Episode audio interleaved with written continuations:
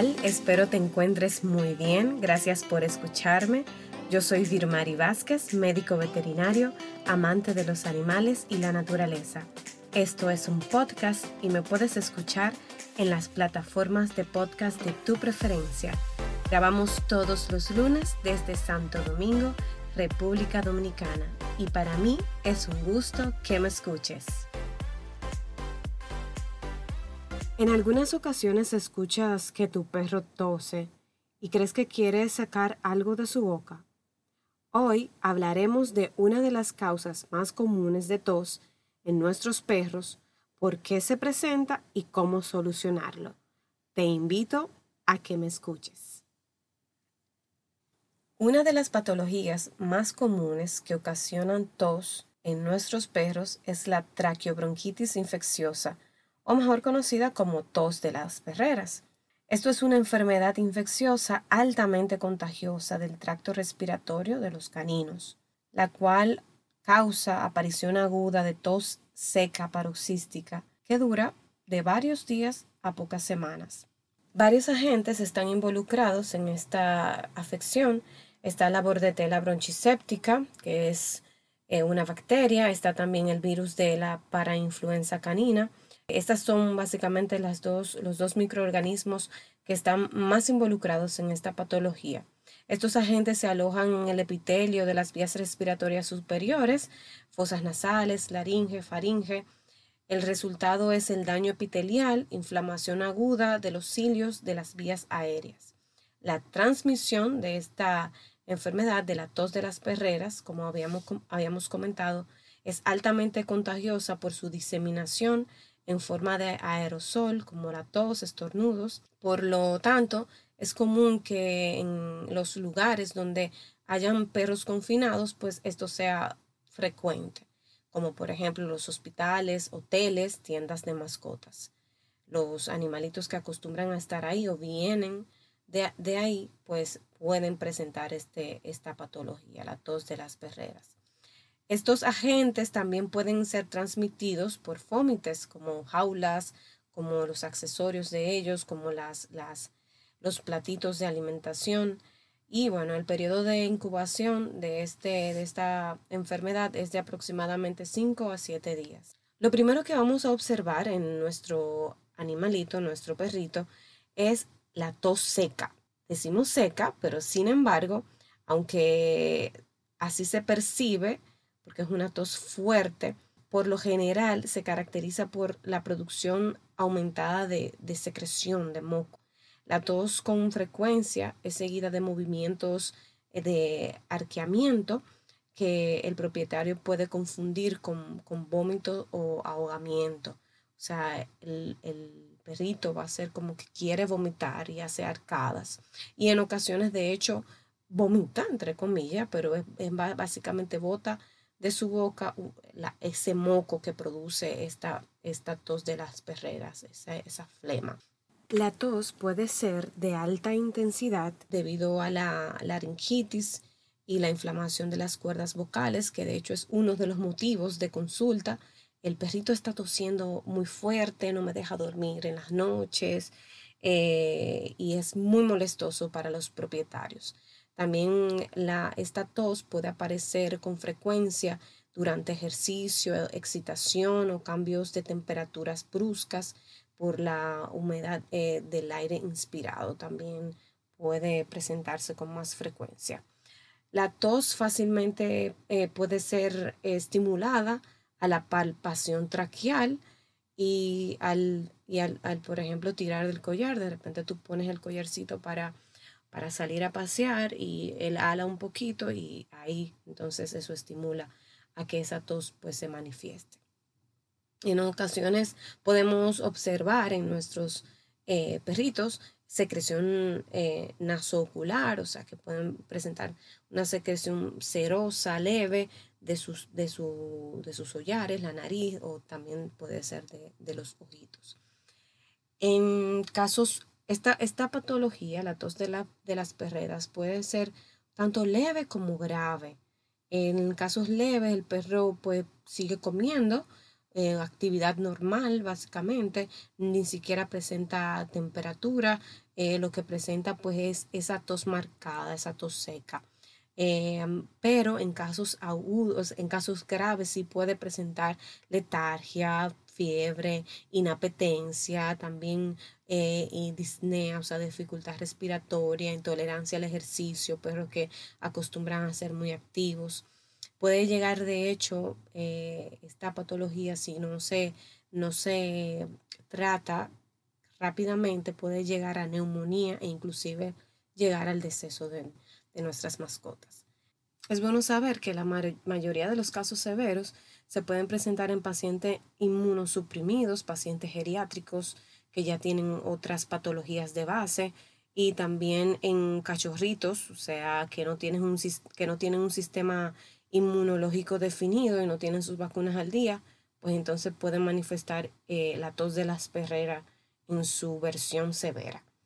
La tos de las perreras afecta a todas las, edades, especialmente a los que se encuentran en criaderos, en guarderías, peluquerías, en hospitales veterinarios, en tiendas de animales y o los que están sueltos en la calle, los que deambulan por la calle. Si tu mascota está presentando los signos que describí anteriormente, sobre todo ¿verdad? la tos, que es lo más marcado que vamos a ver, y como esa, ese arqueamiento que a veces quieren botar, como que tú ves o, crees que quieren botar algo de la boca, pues, o que a veces de hecho eh, es importante aclarar, la gente lo confunde que cree que se ha atascado con algo, que tiene algún cuerpo extraño o algo se le quedó en su garganta. Entonces, ¿qué vamos a hacer? Esto es una situación que requiere atención médica veterinaria. O sea, es el veterinario quien debe determinar la severidad del problema de la, de la tos de las perreras y es él quien va a seleccionar el tratamiento más favorable para tu mascota. Así que si está presentando esto tu mascota, pues inmediatamente llévalo a su veterinario, es lo más correcto a pesar, muy importante, de que en ocasiones esta, eh, la tos de las perreras se puede manifestar, ¿verdad? Y de repente durar nuestro, nuestro perrito dos o tres días con esas manifestaciones y desaparecer. Pero aún sigue latente, o sea, los signos clínicos desaparecen, pero sigue latente el proceso infeccioso en sus vías respiratorias. Por lo mismo es importante siempre cuando manifiesten esto llevarlo al veterinario. Sin embargo, hay cositas que puedes ir haciendo en la casa para ir aliviando a tu mascota, para ir ayudando a contrarrestar con esta situación, como por ejemplo evitar situaciones de estrés, eh, evitar situaciones que, de agitación para tu mascota, si son perritos muy hiperactivos que de repente va alguien a la casa, se asoma alguien a la casa y comienzan a ladrar intensamente, pues tratar de evitar estas situaciones. Separar los enfermos de los sanos si tienes eh, más de, de, un, de, una mascota o si, por ejemplo, eh, trabajas de repente en un pet shop o tienes una camada de perros que tu perrita haya, haya parido y todavía pues no, no estén a tiempo de, de venderlos o de, o de, o de regalar, regalarlos. Lo ideal entonces sería separar los enfermos de los sanos para evitar el contagio. También mejorar las condiciones ambientales, muy importante. Desinfectar periódicamente, puedes utilizar clorexidina, cloro o lejía.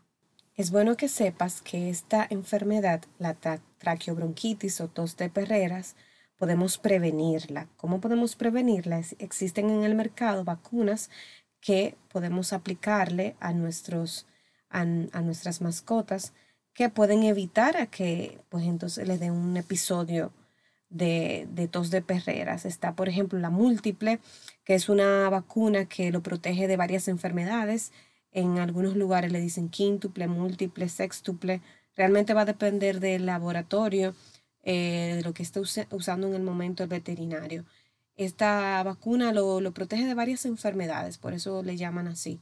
Entre ellas está el adenovirus, el y la parainfluenza, que son de las enfermedades que, o son más bien de microorganismos que están relacionados con la presentación de la, de la traqueobronquitis. En otra ocasión pudiéramos abordar un poco sobre las vacunaciones en nuestros queridos consentidos, tanto en perritos como en gatos. Eh, pero te menciono esta, por ejemplo, la múltiple. el cachorrito se pone todo un ciclo de vacunación con esta vacuna. Sin embargo, si son adultos, pues se le pone una vez al año. Eh, también está la bordetela, la vacuna de la bordetela, que viene en presentación nasal y en presentación inyectable. Esta vacuna también se pone una vez al año. Eh, ya cuando son adultos y previene que, le, que se presente en tu mascota eh, la traqueobronquitis o tos de perrera. Eh, no quiere decir que no le dé la enfermedad. Si se expone a una gran cantidad de virus, sí puede presentarla. Si está inmunosuprimido, puede presentarla, por ejemplo. Sin embargo, si ya están vacunados, pues él no le da tan severo la, la enfermedad, no lo manifiestan tan severamente. Eso, eh, y ellos pueden eh, recuperarse pues mucho mejor. Por eso es la importancia de la vacunación. También es importante que sepas que hay otras causas que pueden ocasionar tos en nuestros perros, no tan solo la traqueobronquitis o tos de, de perreras, que suele ser la más frecuente, sin embargo, por ejemplo, la inhalación de cuerpos extraños como alimentos o líquidos pudiera ocasionar eh, tos también, manifestarse con tos también inhalación de sustancias irritantes como humo, eh, algún alergeno que él esté expuesto, parásitos también que migran al, a las vías respiratorias y afecciones cardíacas.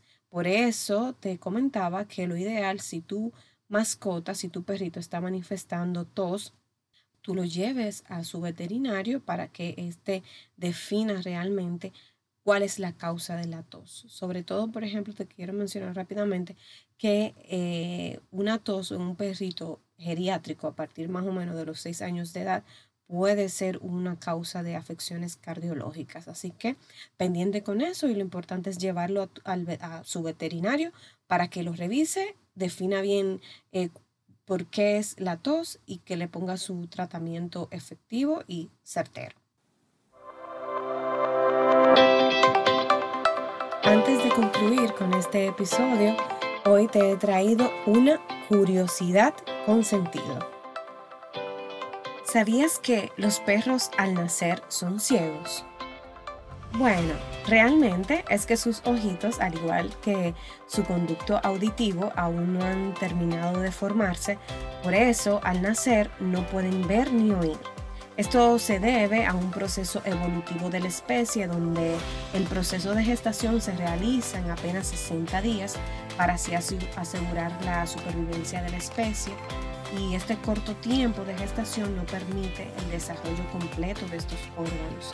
Así que sus ojos, su sistema auditivo y hasta su sistema digestivo continúa desarrollándose después que nace. Muchas gracias por haberme acompañado en este tercer episodio, esperando que haya sido de tu agrado. Ten presente que mientras más cerca estamos de la naturaleza, más humanos somos.